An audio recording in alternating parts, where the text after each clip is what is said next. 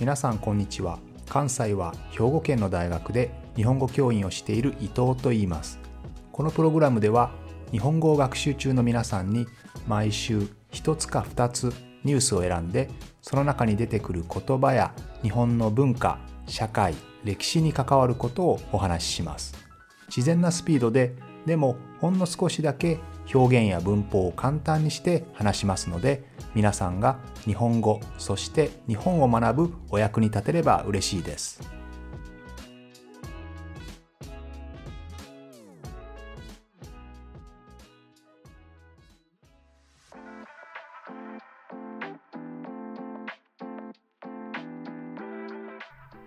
今日は日本の留学生の話をしたいと思います、まあ、皆さんも知っているかもしれませんが日本は戦後ですね少しずつ少しずつ留学生の数が増えてきたわけですけれども、まあ、最初の頃は1万人とか2万人ぐらいしかいなかったんですよね。でそこに留学生10万人計画というのを立てて留学生の数を10倍にしようということで留学生10万人計画そしてその後留学生30万人計画というのを立ててこれは目標2020年までに留学生の数を30万人にしようというものでした。で実際にその目標の2020年の1年前2019年に留学生が無事に30万人を超えたんですよね。ただその後皆さんも今体験していますけれどもまさにこのコロナの状況によって留学生は日本に入ってくることができなくなりました。ですので日本語教育機関ですね、まあ、日本語学校とか、まあ、要は日本語教育を提供しているところにいる留学生の数っていうのは徐々に徐々にもちろん帰国する人減っていきますし日本語教育機関で日本語を学んだ後、まあ就職をしたりしていきますので、まあ、日本で日本語を学んでいる人たちというのは一番多い時で31万人いたわけなんですけれどもそこからコロナが始まって少しずつ少しずつ減っていっています。例えば2020年には日本語教育機関に所属する留学生は27万人。その後2021年には24万人に減って2022年はおそらく20万人ぐらいに減ってしまうだろうということですね。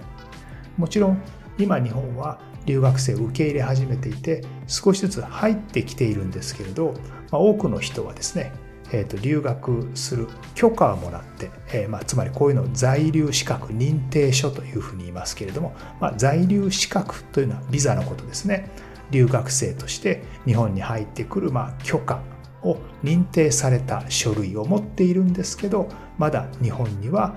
入国ができていないそういう状況が続いていますよね。で日本に来る留学生どういう国の人たちが多いかと言いますと、まあ、基本的にはやはりアジアの人が多いんですよね。そしてずっとこれまではですね東アジアの人々台湾だったり韓国だったり中国の方が非常に多かったんですけれども、まあ、こういった国々どんどん経済発展をして、まあ、日本に留学する魅力をそこまで感じなくなったということで徐々に徐々に東南アジアから来る留学生が増えてきました。特に最近はベトナムですよね。ベトナムが非常に多かったんですけれどもさらにここからもっともっと GDP の低い国、まあ、つまりもう少し発展していない国ですね。こちらからの留学生がどんどん増えていくでしょうし日本語教育機関もそこをターゲットにするわけですよね。ミャンマーだったりカンボジアだったりラオスとかそういった国々ですね。こういった ASEAN 諸国の中東南アジアの諸国の中でももっと発展度が低い国の人々が今後どんどん増えていくだろうというふうに考えられます。また現在は非常に強い円安ですので円が安いんですよね。ですので欧米圏アメリカやヨーロッパから日本に留学しよう。まあお金が安いですからね。彼らのドルとかユーロと比べると日本円は非常に安いですから今後はこういった欧米からの留学生も増えることが期待されます。このようなトレンドがあってこれまで漢字圏中心ですね。漢字を書ける人たち漢字を読める人たちが中心だった留学生から非漢字圏漢字が読めない漢字が書けないこういった人々の留学生がどんどん増えてくるということが予想されます。さてこのように多様な留学生が日本に入ってくるようになってくると今度は彼らをきちんと教育することが大事になってきます。で実際ですね以前はきちんとした教育ができないにもかかわらず日本語学校としてその看板を立ててですね、まあ、しかもそこに留学してくる学生たちも実は日本語を学ぶ留学することが目的ではなくて実際には日本で働くことが目的だったりする学生、まあ、そういった学生の、まあ、隠れ蓑になっている、まあ、そういう学生たちが身分立場は留学生だけど内容は働いている、ね、労働者として入ってくる、まあ、こういったことが起こっていたりするわけですよね。この問題は昔から指摘をされていて徐々に徐々に規制レギュレーションが厳しくなってきています。で現在でも法務省という役所ですねが国事項というのを出しています。これはですね大学など以外において日本語を勉強する目的で入ってきた外国人留学生にきちんと在留資格の留学というのを挙げて受け入れることができる。そういうことができる日本語学校のことを国事校というふうに言います。逆に言えば国事校でなければ国事校として認められなければ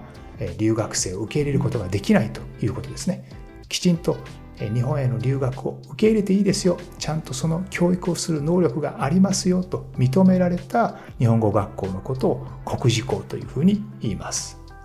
これをさらに進めてもっともっと日本語教育機関が厳しく監視されるようにするための制度として今度の令和6年に施行予定の日本語教育推進法という法律があります。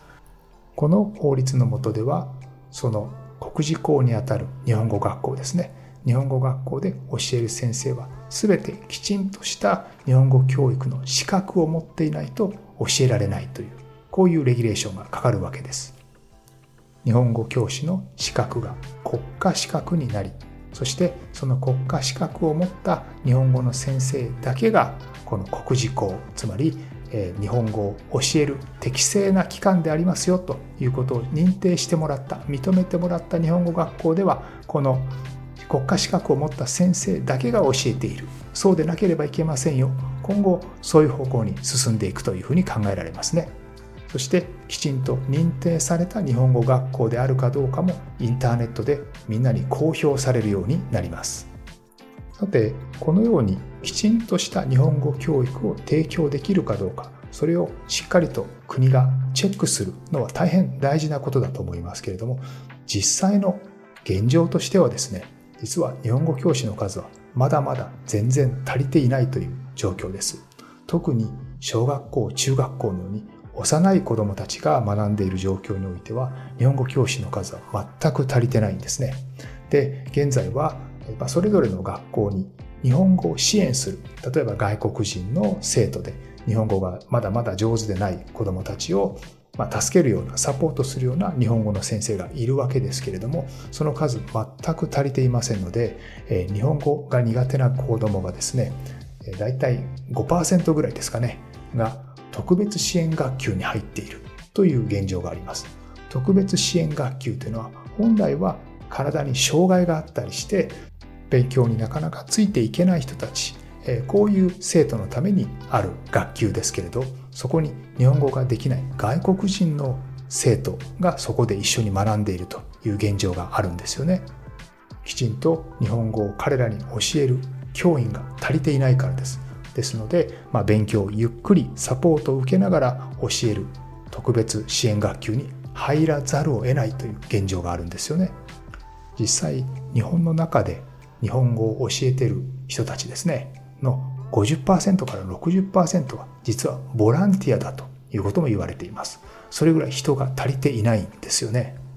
このような現状に合っていない制度というのは他にもたくさんあって例えば日本語学校以外にも専門学校でも留学生を受け入れているんですけれども、えー、専門学校はだいたい日本には3000校ぐらいありますけれども専門学校は基本的に留学生の数がその50%学生の中の50%を超えてはいけないというよくわからないルールがあるんですよね。で実際にはこれは現在の国際化の流れに合わないそぐわないということで、まあ、現実的には弾力的につまりフレキシブルに運用されているんですけれども、まあ、専門学校っていうのは基本的には地域の自治体の指導を受けますのである地域ではこの50%というルールが非常に厳しく守られているところと、えー、そうでない守られていない、まあ70%あるいは90%、え、こういった学生が全て留学生であるというそんな専門学校もあったりするんですよね。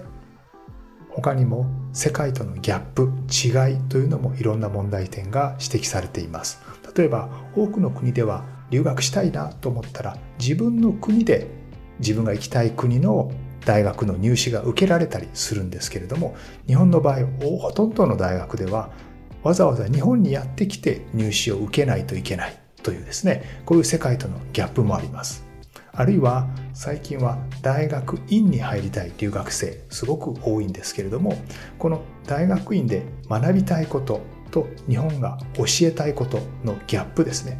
日本の大学院というのは修士課程マスターコースでも必ず研究をさせること特に文系の大学ではそういうことを求めるわけですけれども実際には世界の潮流としてはですね世界のトレンドとしては、え、大学院の修士課程の間ではどちらかというとプロフェッショナルな知識を身につけて論文を書いたりリサーチをしたりする能力というのはそれほど求めていなかったりするという現状もあります。これも学びたいことと教えていることの大きなギャップですよね。世界とのギャップがあるということになります。